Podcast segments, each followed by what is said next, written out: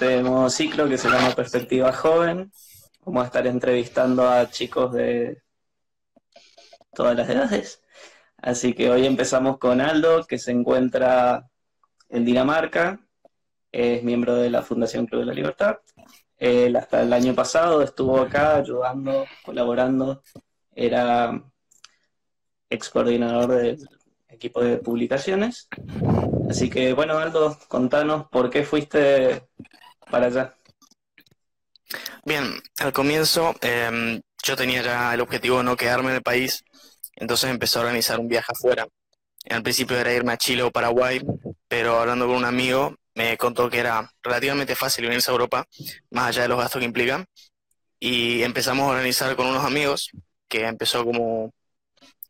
Era yo solo al comienzo, pero le fue copando la idea. Terminó siendo cuatro. Al principio la idea era ir a Alemania, inclusive empezamos clases de alemán, pero eh, vimos que Dinamarca era una, una posibilidad, digamos, más fácil. Em, era más fácil acceder a la visa inclusive la podemos aplicar estando en Dinamarca, entonces no había que hacer, eh, no había que pedir turnos para hacer la visa, y como este es gratis, entonces era como mucho más práctico, además que los sueldos son más altos acá, y bueno, no tenés que aprender alemán porque, no te digo todos, pero el 90% de los daneses hablan inglés, entonces era como una alternativa muy viable, y dijimos, listo, vamos a Dinamarca. Bien, entonces te mandaste sabiendo que podías hacer la visa de trabajo, digamos, o la visa de turista, no sé qué necesitas. Sí, te explico. Es, una visa que se llama Working Holidays, que es em, una visa que permite a los jóvenes de hasta 30 años eh, laburar por, según el país, digamos, cierto tiempo. Por ejemplo, la Dinamarca te habilitaba a trabajar nueve meses y te permitía um, estadía de un año. Entonces, por ejemplo, Alemania solo podía estar seis meses laburando, pero podía estar nueve meses. Entonces también por eso era bueno. Y vos solo eh, no necesitas trabajo para aplicar esta visa, solo tenés em, la solvencia, que serían el dinero que necesitas para vivir, pero eso te lo piden para entrar a Europa. También te pedían pasaporte y bueno, la aplicación que le hacías de Argentina, una aplicación digital. Ok, bien. Eh, ¿Te pareció difícil tomar esta decisión o ya lo venías pensando hace mucho? Mm, fue como me la jugué porque mm, de un día para otro, digamos, no me podía sacar la idea de la cabeza y dije, listo, ¿qué hago? ¿Cómo, cómo me voy? ¿Cómo me voy? ¿Cómo hago que esto empiece a arrancar, que esto se haga realidad?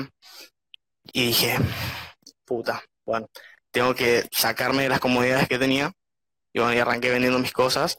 Y una vez que vendí tuve la plata, dije, listo, me compro pasaje y ya no hay vuelta atrás y aproximadamente a mediados de año yo ya tenía mi pasaje a Alemania, porque ese era el plan, pero bueno, después tomamos colero más a Dinamarca y ya estaba, pero empecé a vender mis cosas, empecé a buscar la U, empecé a ahorrar todo para el viaje, empecé a organizarme con mis amigos, como hacíamos, pero todo a raíz de eso que dije, no, listo, yo si quiero viajar tengo que tomar las, cosas en serio, porque yo, por ejemplo, le decía a mis amigos, eh, yo me voy, me voy a ir, así, ah, bueno, andate, no, en serio, me voy, está bueno, y un día fui y les dije, ya compré el pasaje, me voy. Y ahí todos algo, se va a postal. Pero sí, sí era, fue como lanzarme directo porque dije, no, listo. Yo acá no, no veo que tenga futuro y vamos a probar suerte en otro lado. Está bien, listo por vencida Argentina por ahora. Sí. Y decime, vos seguís teniendo contacto con la gente que está acá en Argentina, seguís las noticias, ¿cómo o directamente te desligaste de todo? Bien, contacto sí tengo, sigo hablando con mis amigos, con mis parientes todo el tiempo. Y noticias, no estoy leyendo noticias de mm, portales em, periodísticos, digamos, más que nada leo lo que por ahí salen tendencias en Twitter. Pero mm, a mí me sorprende, por ejemplo, en caso coronavirus, cómo allá tomaron medidas muy autoritarias como el toque de queda, porque acá en un principio se subestimó mucho la enfermedad, eh, no se creyó que se iba a propagar. Sin embargo, cuando se empezó a propagar acá en Dinamarca, el Estado no tomó ese tipo de acciones, sino que lo primero que hizo el Estado fue recomendar a todos los ciudadanos eh, cambiar ciertos, digamos, ciertas actitudes como la de saludarse y bueno, bla, bla, bla. Por ejemplo, eh, lo que sería oficinas públicas sí cerraron para atención al público, pero algunas seguían laburando, o sea, vos podías hacer por teléfono o por, o por portales web podías seguir aplicando tus trámites. Eh, lo mismo para los bancos. Y por ejemplo, en cuanto a transporte público, en vez de cerrar transporte público, aumentaron la flota para que sí haya menos aglomeración de gente, entonces tenías más trenes, más colectivos. Entonces, vos decís, por ejemplo, el privado, em, solito como recomendación del Estado fue em, hacer el homeworking. Entonces, yo conozco, yo tengo una amiga de mi familia acá y ella y el marido empezaron a laburar desde su casa desde un principio. Ellos tomaron la decisión de no mandar más a su hijo a la escuela, pero digamos, no, no, había nadie que lo explique. Después sí se tomaron medidas como, por ejemplo, evitar lugares como bares, gimnasios, entonces, por ende, fueron cerrándose. Y, no sé, por ejemplo, en esta casa hay un chico, un italiano, que se llama Cristian, y él sigue laburando, pero no atienden al público, sino que solo tienen delivery. Entonces... Te hago, te, hago, te interrumpo un momento. Acá preguntaron de qué estabas trabajando, qué laburo tenías, y ahora con todo esto cambió en algo lo que venías haciendo. Acá viene la parte triste de la historia. Pero Nosotros vinimos aplicando la visa acá. Ese trámite por lo menos tardó un mes y fue cuando agarró la cuarentena del coronavirus. Entonces nuestros trámites empezaron a retrasar con el tiempo. Yo más que tuve un problema con presentando un documento que se me terminó estirando el, el trámite, digamos. Así que vos acá necesitas primero tu visa, después sacas un documento, un DNI, que acá se llama CPR, y con eso puedes hacerte una cuenta de banco y puedes empezar a buscar un laburo. Pero como yo todavía no tengo visa, no podía empezar a laburar. O sea, podés laburar en negro, pero uno es motivo de deportación y segundo, está todo tan blanqueado el sistema, es casi imposible escapar del sistema que tienen, porque está todo muy digitalizado, muy bien hecho. Los mismos daneses no quieren contratarte en negro. Entonces era como, hasta ahora sigo viviendo con mis ahorros. Yo me vuelvo para medios de abril más o menos, porque bueno, el alquiler es lo más caro que hay acá. Em, por ejemplo, ahora donde estoy alquilando, pagué 5.000 coronas, que haciendo el cambio a 10, pero creo que esta 12 serían 50 mil pesos por un mes, una habitación. Entonces vos decís, si hubiese aplicado en Argentina, probablemente ahora estaría con visa, pero igual. Em, si no se extendía tanto la cuarentena, porque acá la terminaron extendiendo, tenía la posibilidad de quedarme, pero bueno, se complicó la cosa. Ah, está dura la cosa ahí. ¿Cómo está pasando ahora? ¿Estás trabajando? Al final no, me quedó claro si... No, no, no, porque todavía no tengo la visa. Ok. Entonces me ofrecieron para trabajar en verano. Eh, al comienzo cuando llegamos fuimos a un Airbnb eh, y bueno, hablando con el tipo me dijo que él tenía laburo para mí o sea, porque sabía que veníamos a laburar y me dijo que esperaba que en verano trabaje con él, porque en verano la temporada en Copenhague es muy alta.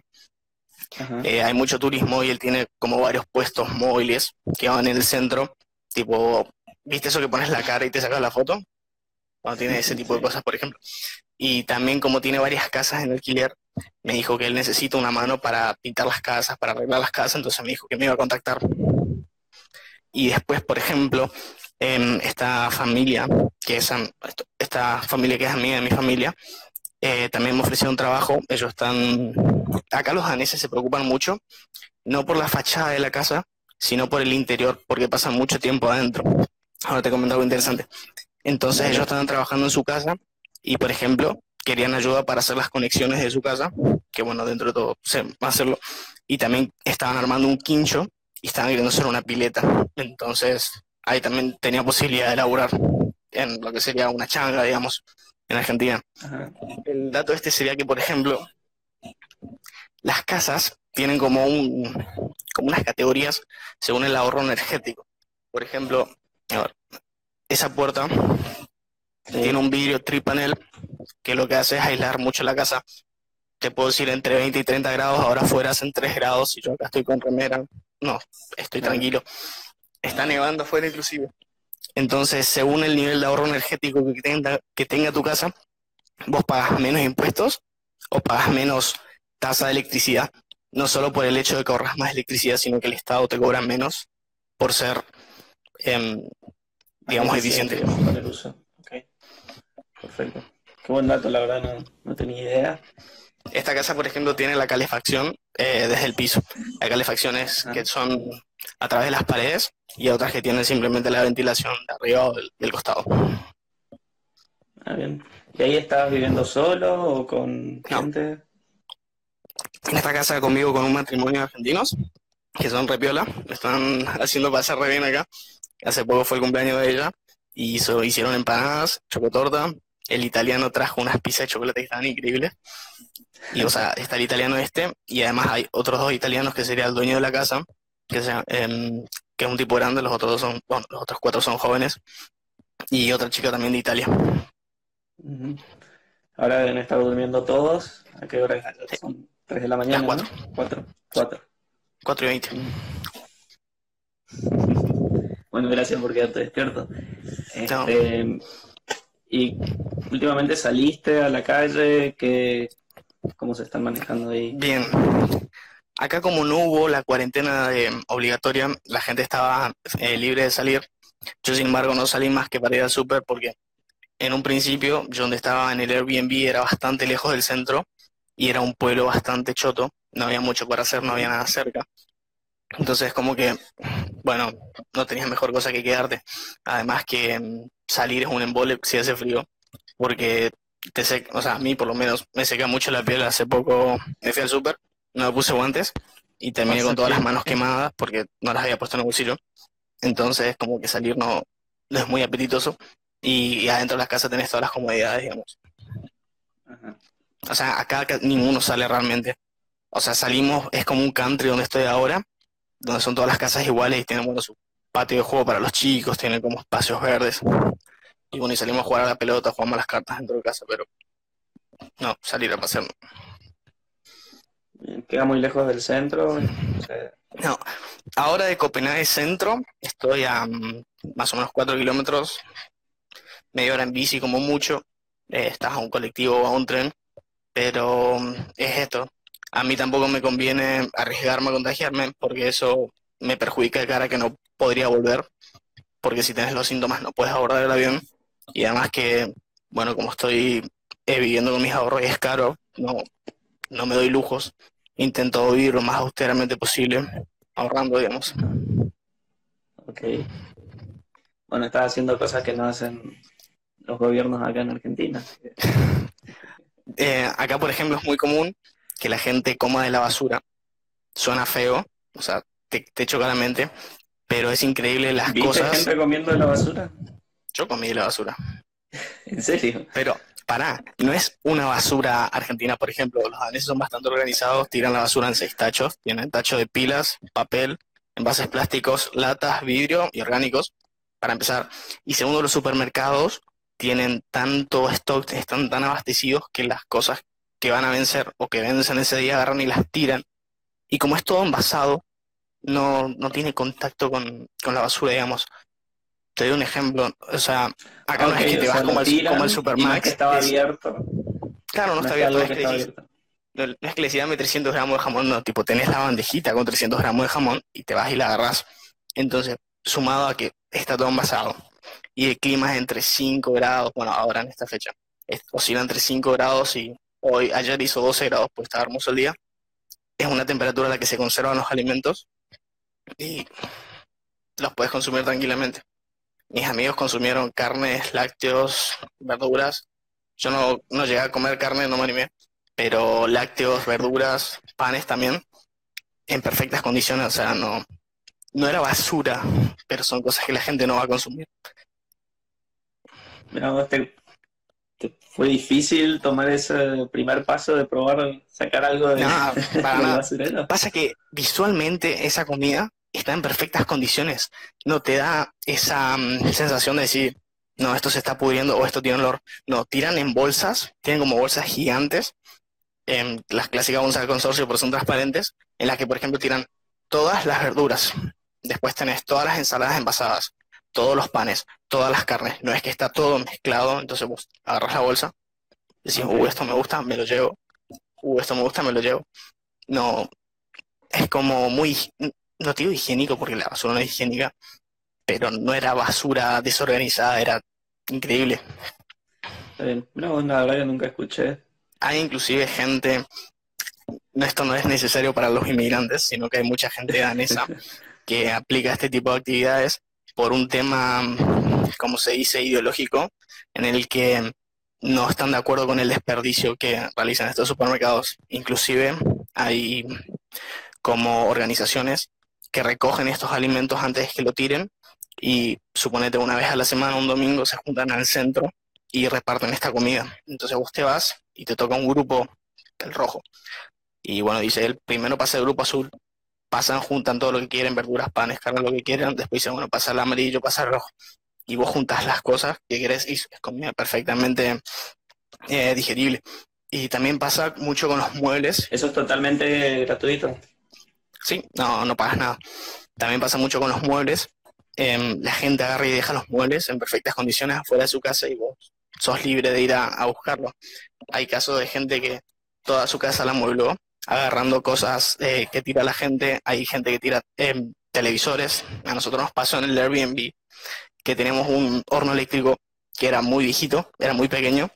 Y cuando el landlord vio en las condiciones que estaba el horno, dijo, no puede ser que coman con eso. Compró uno nuevo y el otro que estaban dando lo tiró. No, eso, eso no pasa en otra parte. También, ¿qué te puedo contar? Acá te cobran los envases, los plásticos descartables. Entonces vos después tenés la posibilidad de meter esos envases y cambiarlo por plata. Por ejemplo, una gaseosa te sale 12 coronas, una coca de litro y medio, te cobran 15 porque son 3 coronas el envase. Cuando terminas esa gaseosa, juntas el envase, lo pones en una máquina, te escanea el tipo de plan, porque tenés plan A, B, y después cambias todo y te dan un ticket. Por ejemplo, los chicos que vienen acá, eh, ella trabaja en un hotel, entonces junta todas estas botellas y latas y sus compras del mes las hacen solamente con eso. No gastan efectivo en, compras de súper. O sea, ahorra juntando todas estas botellas, las cambia por... No, por plata. Por ejemplo, yo estoy gastando 300 coronas por mes aproximadamente, que al cambio de 10 serían 3 mil pesos en comida y bueno, dentro de todo como carne, como porque hay buenas ofertas, pero los precios, por ejemplo, no son tan diferentes. Lo que difiere mucho es la, en la carne realmente. Por ejemplo, yo estoy comprando un paquete de fideos por 6 coronas, que serían 60 pesos. No me parece caro. Las gaseosas están prácticamente al mismo precio. Esto es tipo lo más común. No sé, una banana a una corona serían 10 pesos. No es, no es muy diferente el precio. Puedes conseguir muy buenas ofertas. También hay otra cosa que tienen, que es una aplicación. Bueno, esto en realidad pasa en muchos lugares de Europa, que se llama Too To Go, que es una aplicación que te vende las cosas que van a tirar, pero que están en mejores condiciones. Por ejemplo, estaciones de servicios que tienen panadería, preparan facturas, le llamamos, y en vez de tirarlas, bueno, ya estuvieron dos días en mostrador y no se vendieron, te preparan en una bolsa y vos lo compras, por ejemplo, y es sorpresa, digamos. Vos pagas 10 coronas y después en tu bolsa te viene un kilo de pan, te vienen tres facturas y que será un pancho. Porque te pregunto, o sea, me parece interesante ese mecanismo. Es básicamente ahorrar la comida que queda. No hubo problemas diciendo, no sé, esto me cayó mal, me infectó, lo que fuera, y lo denunciaron al negocio. ¿No, no llegaste a algo de eso? Em, Porque es algo que me imagino que podría pasar acá. Pasa que con esta aplicación no es comida en mal estado, sino es comida que ellos prevén que no van a vender.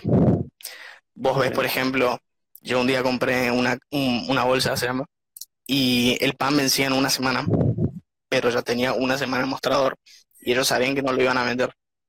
Entonces, en vez de estar eh, postergando eso ahí, prefieren sacar pan nuevo, pan fresco y venderlo eso más barato, que al fin al cabo le sigue dando una ganancia. No, a mí, por ejemplo, yo comí el tacho cosas que ya habían vencido, cosas que iban a vencer. Comí eso, las, bolsas sorpresa, comí comida normal y nunca estuve mal de la panza.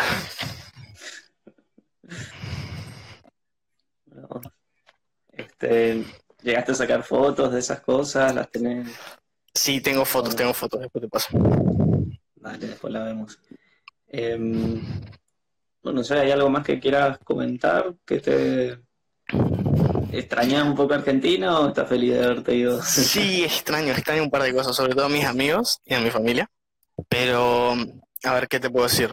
En cuanto al transporte, es increíble lo sistematizado que está, que vos pones en Google, por ejemplo, dónde querés ir, te dice qué colectivo tomar, y según a la hora que vos quieras ir a tu destino, por ejemplo, decís, tengo que llegar a las ocho y media a tal lado, el, el, Google, como está tan sistematizado su sistema de transporte, te dice a qué hora tenés que estar en la parada y a qué hora va a llegar el colectivo para que vos llegues a tiempo. Entonces vos decís, bueno, tengo que llegar a ocho y media a tal lugar, tenés una hora de viaje, entonces tu celular te dice, a tal hora va a estar el colectivo y a tal hora está el colectivo ahí, a tal hora va a estar el tren y a tal hora está el tren. No es que se atrasa un minuto, que pasó algo y se retrasa, no, es clavado el tiempo que te dice que va a estar. Entonces es muy puntual el, el sistema de transporte que tienen. Por ejemplo, acá manejan la ciudad en zonas, te cobran 12 coronas por zona eh, con una tarjeta que se llama Rexecort, que es como una sube, la cargas y 12 coronas serían 120 pesos, es un poco caro, pero es extremadamente eficiente el, el sistema que manejan. No hay gente aglomerada, los espacios son cómodos, los colectivos no tienen ventanillas, sino que es puro ventana, entonces ves todo. Tienen como unas pantallas que te van indicando las estaciones. Eh, no sé qué más te puedo decir. Ellos también tienen una tarjeta que funciona asociándola a su banco, o sea, una caja de en la que vos marcas el check-in eh, donde empieces tu recorrido. Por ejemplo, tienes que tomar un colectivo, un tren y otro colectivo para ir a X zona. Bueno, haces el check-in en el primer colectivo que te tomas, haces el colectivo, haces el tren, te bajas del último colectivo y haces el checkout y te cobrarían lo que duró tu viaje. Pero es por tiempo, digamos. También pasa si lo pagas en efectivo, tus viajes son por tiempo. Por ejemplo, a mí me pasó muchas veces que con un solo ticket me dio la posibilidad de ir hasta el centro, hacer los trámites que tenía y volver con el mismo ticket. Ajá. Ah, bien. Porque tengo entendido, bueno, en Alemania y Holanda tienen el sistema que es por horas, digamos. Sí, acá también funciona. Es lo mismo. Otra cosa que no vi eh, serían homeless. Eh, no hay casi indigentes en las calles.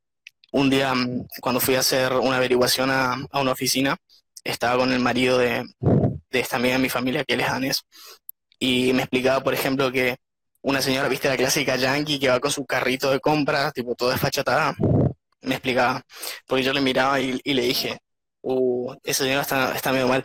Me dice, no, es así como la ves, esa señora tiene plata para ir al supermercado y ahora está viviendo en una casa, aunque no te parezca, está viviendo bien. Creo que para ese sector específico, digamos homeless, el, el Estado provee alguna especie de plan social, según lo que entendí de lo que me explicó, pero no ves perros callejeros, no ves gente mendigando. Si ves un mendigo, por ejemplo, en un tren, generalmente son inmigrantes que no hablan el idioma, porque muy pocas veces vi, o sea, vi una sola vez, alguien hablando en danés pidiendo monedas, pero era para pagar el, el ticket, digamos. Ah, o sea, no, no, vi, mendigos, no vi gente en la calle pidiendo plata. Em, otra cosa que se ve mucho, mm, que puede ser no sé. Te pregunto, eh, ¿cómo te manejas con el idioma? Bien. ¿Hablando inglés nada más? Sí, el 90% de la gente habla inglés, el 10% que no habla son gente grande que en su momento no aprendió, porque mm, ellos te dicen, eh, por una amiga que, que conocí en Corrientes, que es danesa, me explicaron que eh, ellos aprenden el, el, idioma inglés desde el comienzo, primero que tiene el mismo origen, entonces no es tan difícil de aprenderlo, si escuchas el danés, es parecido al alemán, tipo muy cultural. Eh, lo aprenden porque solo en Dinamarca hablan danés, entonces es como se aíslan si solo hablan danés, o sea, se, se limitan, porque, por ejemplo, escoceses habla solo, perdón, suecos hablan solo en Suecia, entonces es como que ellos prefieren saber inglés para manejarse. Por ejemplo, en el super, ellos automáticamente te responden en danés, eh, te dicen si quieres recibo. Vos decís, sorry, como que no entendiste, y ya te hablan en inglés. O sea, están todo el tiempo pensando en eso. Solo una vez me pasó que en el colectivo le dije, le había preguntado a la chofer, porque acá hay choferes, mujeres, muchas, y me dice que no entendía el inglés, que y lo único que me podía decir era ground boost, tipo, está mal del colectivo. Pero no me pasó que no encuentre gente que no hable inglés. Ok, todos hablan algo, aunque sea. Sí, todos, todos, todos hablan tiene medio su acento complicado, que si hablan lento lo entendías, pero el 90% habla inglés. O sea, el, idioma es no es una barrera. Qué bueno. Eh, otra pregunta, ¿hay muchos inmigrantes? Bueno, ¿tienen algún problema con los inmigrantes o los, los aceptan muy bien? Nosotros paseando por el centro, no sé, no sabría decirte una cifra, pero es impresionante la cantidad de argentinos y de gente hablando español que había. Uno va tranquilo hablando español, o sea, que va con mi amigo, diciendo, bueno, son todos daneses, no van a entender mucho todo. Alguno capaz entiende español, pero no, había una cantidad de argentinos, sobre todo laburando, y había muchos españoles. También escuchamos un par de españoles que no serían España, sino, por ejemplo, colombianos o mexicanos.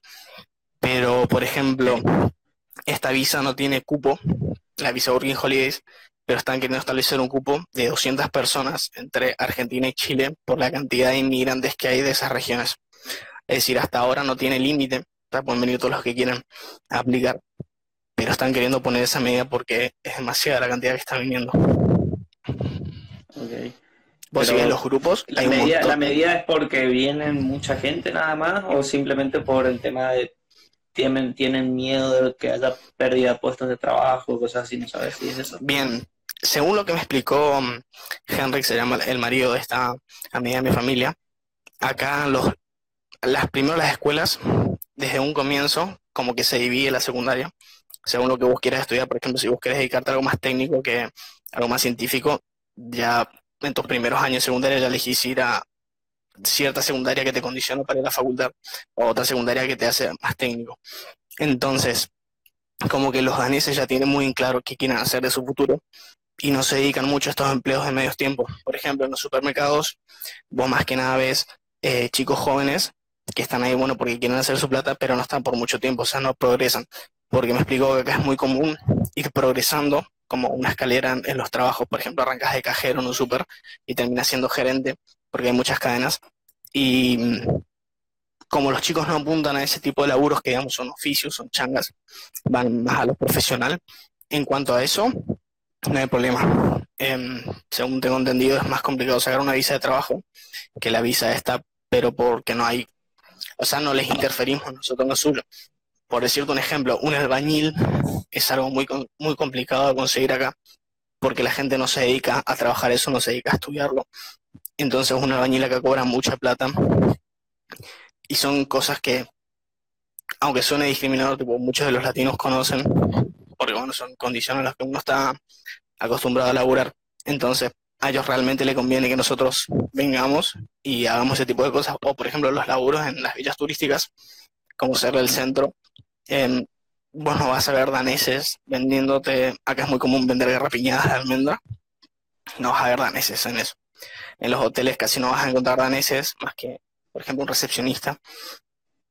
No sé, en bares, por ejemplo, la mayoría de los restaurantes tiene cocineros que son asiáticos, o sea, la mayoría de los cocineros son asiáticos, los mozos son latinos, entonces como que los asiáticos no entienden inglés, medio que se pelean todo el tiempo. Eh, por ejemplo, este chico, el, el italiano trabaja un montón de restaurantes, ahora se dedican a uno que es exclusivamente de pizza, pero son trabajos a los que no apuntan los daneses, entonces como no les, no les causa problemas. Ok, entiendo. Entonces la mayoría de los inmigrantes que vienen, ponerle que sean latinos, eh, se toman los trabajos que requieren, por así decirlo, menos habilidades, no tantas habilidades. Entonces por ejemplo, es más fácil para ellos. No, no, no sé si tanto así, sino que ellos como que apuntan directamente a una vida profesional y a trabajos profesionales y no tanto a lo técnico y al oficio. O sea, sí encontrás, pero es muy raro. Ok. Bien. Eh, había una pregunta acá, a ver. Está Ah, no, ya la respondieron. Era el tema de las coronas. Este. ¿Y vos qué, qué, planes tenés a futuro? Me dijiste, hoy hablamos antes, que tenías Bien, yo ahora tengo que volver por un tema de que a mí me conviene, me, conviene volver realmente que estar aguantando acá y planear todo de nuevo, como no me aprobaron la visa, yo puedo volver a aplicar en el futuro. Eh, esa sería la idea, volver, empezar de cero, juntar de nuevo la plata y a la primera venir. Va a estar más complicado, seguramente, pero bueno, lo que toca, no, a todos nos perjudicó el virus, a usted también lo está perjudicando ahora. Eh, y bueno, no, para mí no es algo malo, sea, sé entender la situación, por más que yo quiera y mi familia quiere que yo me quede, por todo lo que se invirtió, por lo que significa. Yo sé que ahora no me conviene quedarme. Mi amigo, yo vuelvo con uno de mis amigos, hay dos que se quedan a jugarse. Y bueno, y eso. Para mí en este momento no me conviene quedarme. Bueno, por ahora no van a poder volver, no sé hasta cuándo se va a tener todo este Bien, te cuento. las medidas que nosotros teníamos entendido era que solo se podía volver con aerolínea de bandera, primera falacia. Segundo, que si llegas tenés que hacer cuarentena. Segunda falacia. Te cuento. Yo estaba buscando por Twitter, estaba mirando Twitter, no estaba buscando nada, y me encuentro con que estaba un pibe en tendencias que había criticado en su momento el gobierno de Alberto Fernández diciendo, si gana Alberto me voy, se fue, después estaba pidiendo que Alberto como que lo re, agarre la repatriación, entonces como que lo tomaron de meme. Em, y en uno de esos tweets em, vi que pusieron una historia del pibe diciendo, bueno, dejó el Instagram abierto y se veía la historia que estaba en Chile con la aerolínea Latam, que no es una aerolínea de bandera. Entonces yo me comunico con este pibe y le digo, che, vos, vos pudiste entrar al país. Me dice, sí, yo volví al país y volví con la TAM. Según la TAM nos explicó, estaban dejando entrar dos vuelos de ellos por día. Entonces, ahí que solo se puede volver con aerolínea bandera, él me lo desmintió en el momento. Y segundo, yo estaba pensando lo de la cuarentena. Supuestamente eran hacer cuarentena 15 días en Buenos Aires, en un hotel, y si no era el regimiento, según me explicaron. Pero un amigo de mi primo volvió hace poco a Estados Unidos, llegó, no hizo cuarentena, no le tomaron temperatura, tomaban temperatura a la gente que se iba desde Seiza. Y otra chica de Instagram que yo sigo también volvió, estaba en, México, volvió a Buenos Aires, de Buenos Aires a Seiza y en su casa. No le hicieron ninguna especie de control. Ah, para que tomen, que tomen dimensión de digamos. No, nada estricto. Acá, por ejemplo, eh, viste como te dije que las medidas que se tomaron no fueron como muy autoritarias. De lo primero que hicieron fueron cerrar las fronteras. Solo podía entrar gente que ya tenga un permiso de residencia. O sea, en el caso de que yo no hubiese tenido visa y hubiese querido ingresar en esa fecha, en esta fecha, no podría. Em, acá hicieron una pregunta que dice cómo es la actividad económica allá con el virus. Hoy creo que lo mencionaste que está un poco paralizado, pero siguen. Bueno, sí, la actividad no paró, porque acá eh, tiene las condiciones necesarias como para poder trabajar de casa. Y tampoco cerraron todos los tipos de rubros, porque hay cosas que sí se pueden seguir trabajando. Por ejemplo, bueno, como expliqué lo de la comida, se sigue trabajando con delivery, pero las cocinas no están cerradas, simplemente no hay atención al público de, no hay mesas, no hay un mozo. Después Em, siguen habiendo tiendas, siguen habiendo kioscos, los supermercados funcionan con completa normalidad. Lo único que hicieron en los supermercados es poner líneas que van limitando el, espacio para hacer la cola y pagar en la caja. Después el cajero te, termina de atender, te da el ticket y te pone alcohol en gel. Te piden que por favor no manosees las cosas, que si puedes uses guantes, entonces vos te vas. Y no es que empezás a decir mm, este o este, ¿no? O sea, lo que tocas agarras y llevas. Em, otra cosa, por ejemplo, los canastos, al lado de los canastos tengan como unas toallitas desinfectantes, tipo las típicas. Entonces vos agarras, desinfectabas la, la agarradera o simplemente te ponías la cosa y, y, lo ocupabas así. O sea, tampoco se desabasteció. Vi mucho en Argentina que primero lo que hicieron fue atacar los supermercados, eh, se fumigaron los, los papeles higiénicos y eso. Acá el primer día que se decretó la cuarentena, hubo escasez, pero porque los supermercados no estaban preparados para reponer. Pero al otro día ya estaba perfectamente todo. O sea, ya tenías papel higiénico, tenías carne, tenías pastas, tenías todo. Sigue habiendo todo, no faltó nunca nada. Bueno, buenísimo. Tampoco recortaron horarios, digamos. Ah, perfecto. Em, ¿Algo más que quieras agregar? Así ya vamos finalizando esto. Viendo que ya es muy tarde, pero por suerte fin de semana. Y y no sé, por ahí un consejo para alguien que se quiere venir es que preparen bien las cosas. Nosotros vinimos medio lanzados en un comienzo. Pudimos haberlo preparado mejor, pudo haber salido mejor, pero realmente las condiciones de vida que hay acá, hay, me preguntan los impuestos, después las condiciones de vida que hay acá son completamente distintas. Ir a hacer un trámite no es un parto, es algo cómodo, por ejemplo, para hacer la visa tenemos un turno a tal hora, llegamos a tal hora, nos atendieron y ya éramos libres de irnos. No es que estuvimos haciendo tal cola. Son muy burocráticos en el sentido de que tienen bastantes pasos para hacer las cosas, pero son eficientes, no tardan en esa burocracia. Y como casi todos los trámites por el sistema blanqueado que tienen, lo puedes hacer desde tu casa, casi no es necesario que te muevas, entonces es súper cómodo en cuanto a eso. Otra cosa, mm, no sé, la calidez de la gente, viste que siempre dicen que los europeos son fríos, no te dan bolas si vas por la calle, para empezar, pero vos preguntas algo y la gente está muy predispuesta a ayudarte. Vos decís, bueno, me ve la pinta de latino, que le hablo un inglés, tipo, no sé, se van a negar a ayudarme. Yo le preguntaba, por ejemplo, ¿este colectivo va a tal lado? Y ellos tipo, decían, no, no sé, pero para, te ayudo. Y se, se ponían a buscar en su celular, preguntaban a gente, y siempre le ponían toda la onda. A mí me pasó un día que mm, donde yo me bajé era un lugar equivocado, pero me bajé porque el colectivo terminaba y su recorrido, entonces ya iba a terminar mi ticket.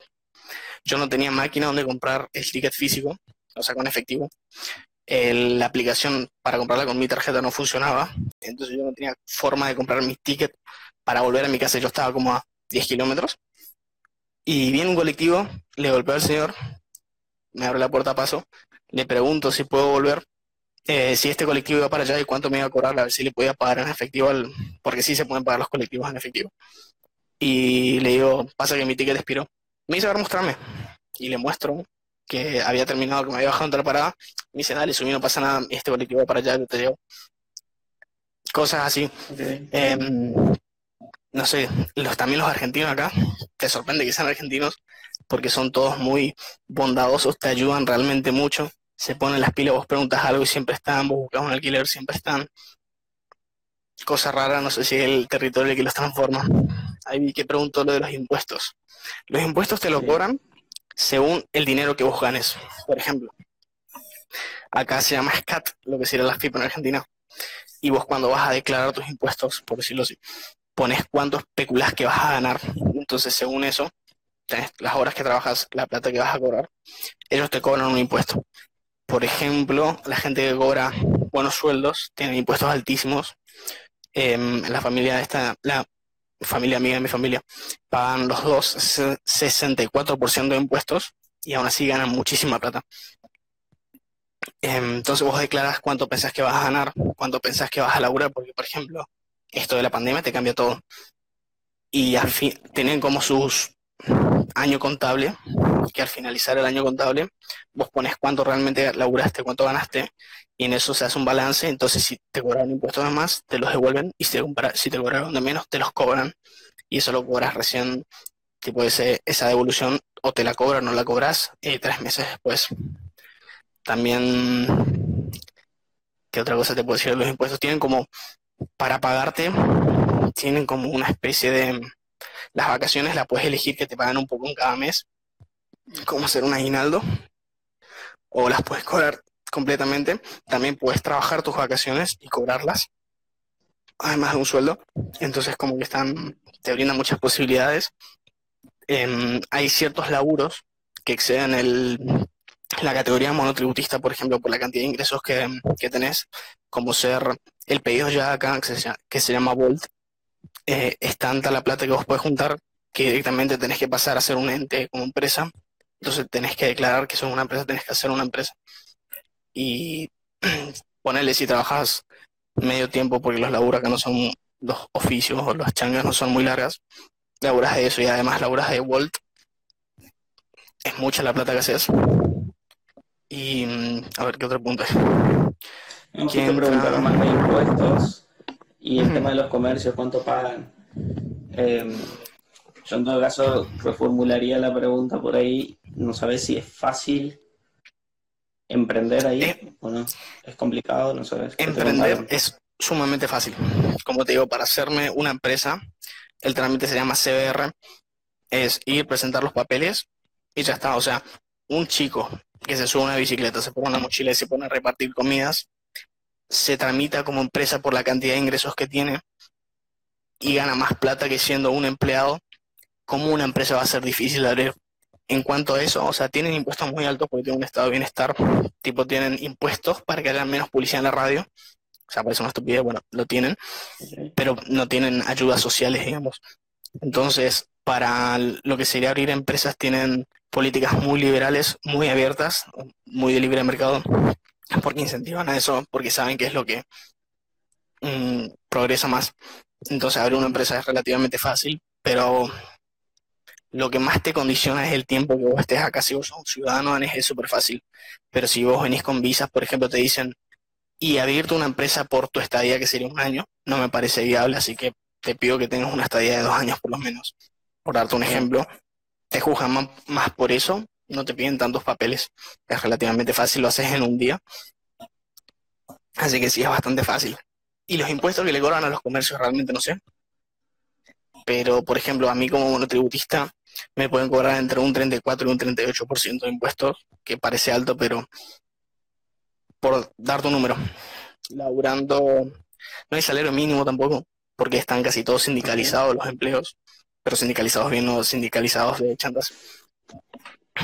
Ponemos redondear en 120, 130 coronas el mínimo, que si nada eso en 1200 pesos por hora.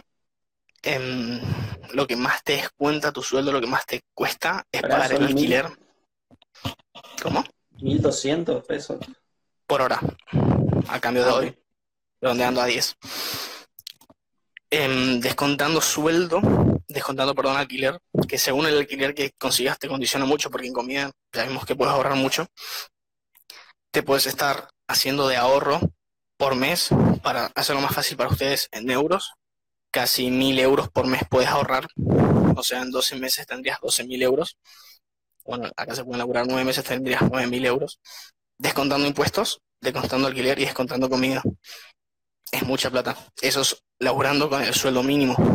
Entonces, ah, si sos medio, si sos profesional o si consigues un laburo mejor remunerado, aunque pagues más impuestos, ganas más plata.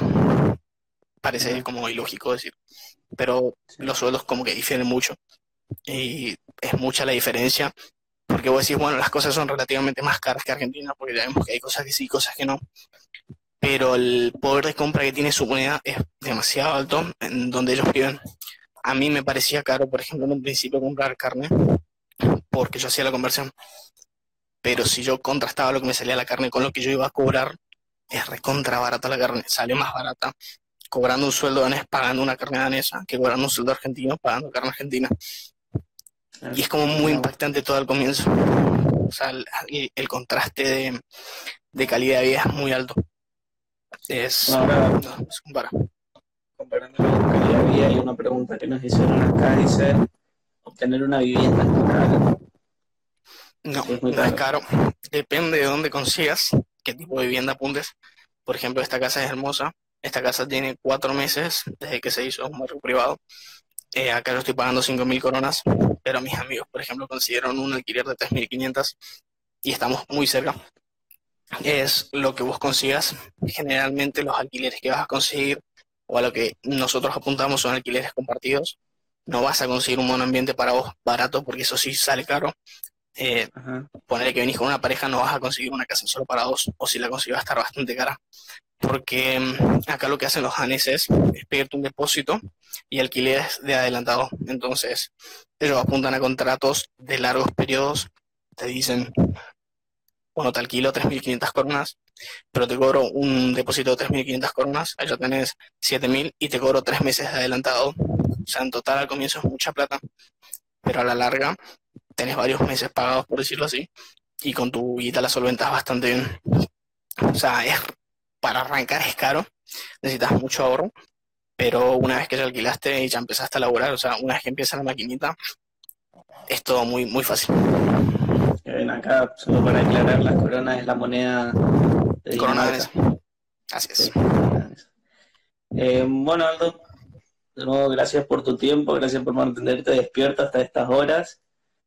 Eh, y bueno, estamos hablando, ¿querés mandar un saludo a alguien? No, la verdad que no. No sé tampoco. ahí, ahí está un amigo, Moisés. Un saludo para Moy, Mr. Músculo. Eh, nada, gracias a vos, uy, casi cierro. Gracias a vos por darme el espacio y espero que les haya servido. Si alguno estaba pensando en dejar el país, eh, hay una página que se llama Yo me animo y vos, que les va a tirar mucha información de todo tipo de visas, porque tenés visa acá, tenés visa en Oceanía, en Europa hay muchas visas estas. Em, ahí tienen toda la información completa de los papeles que necesitan, recomendaciones, cómo hacer tu currículum, todo. Ajá, buenísimo. Buen dato. Muchísimas gracias. Vamos. Chao, chao.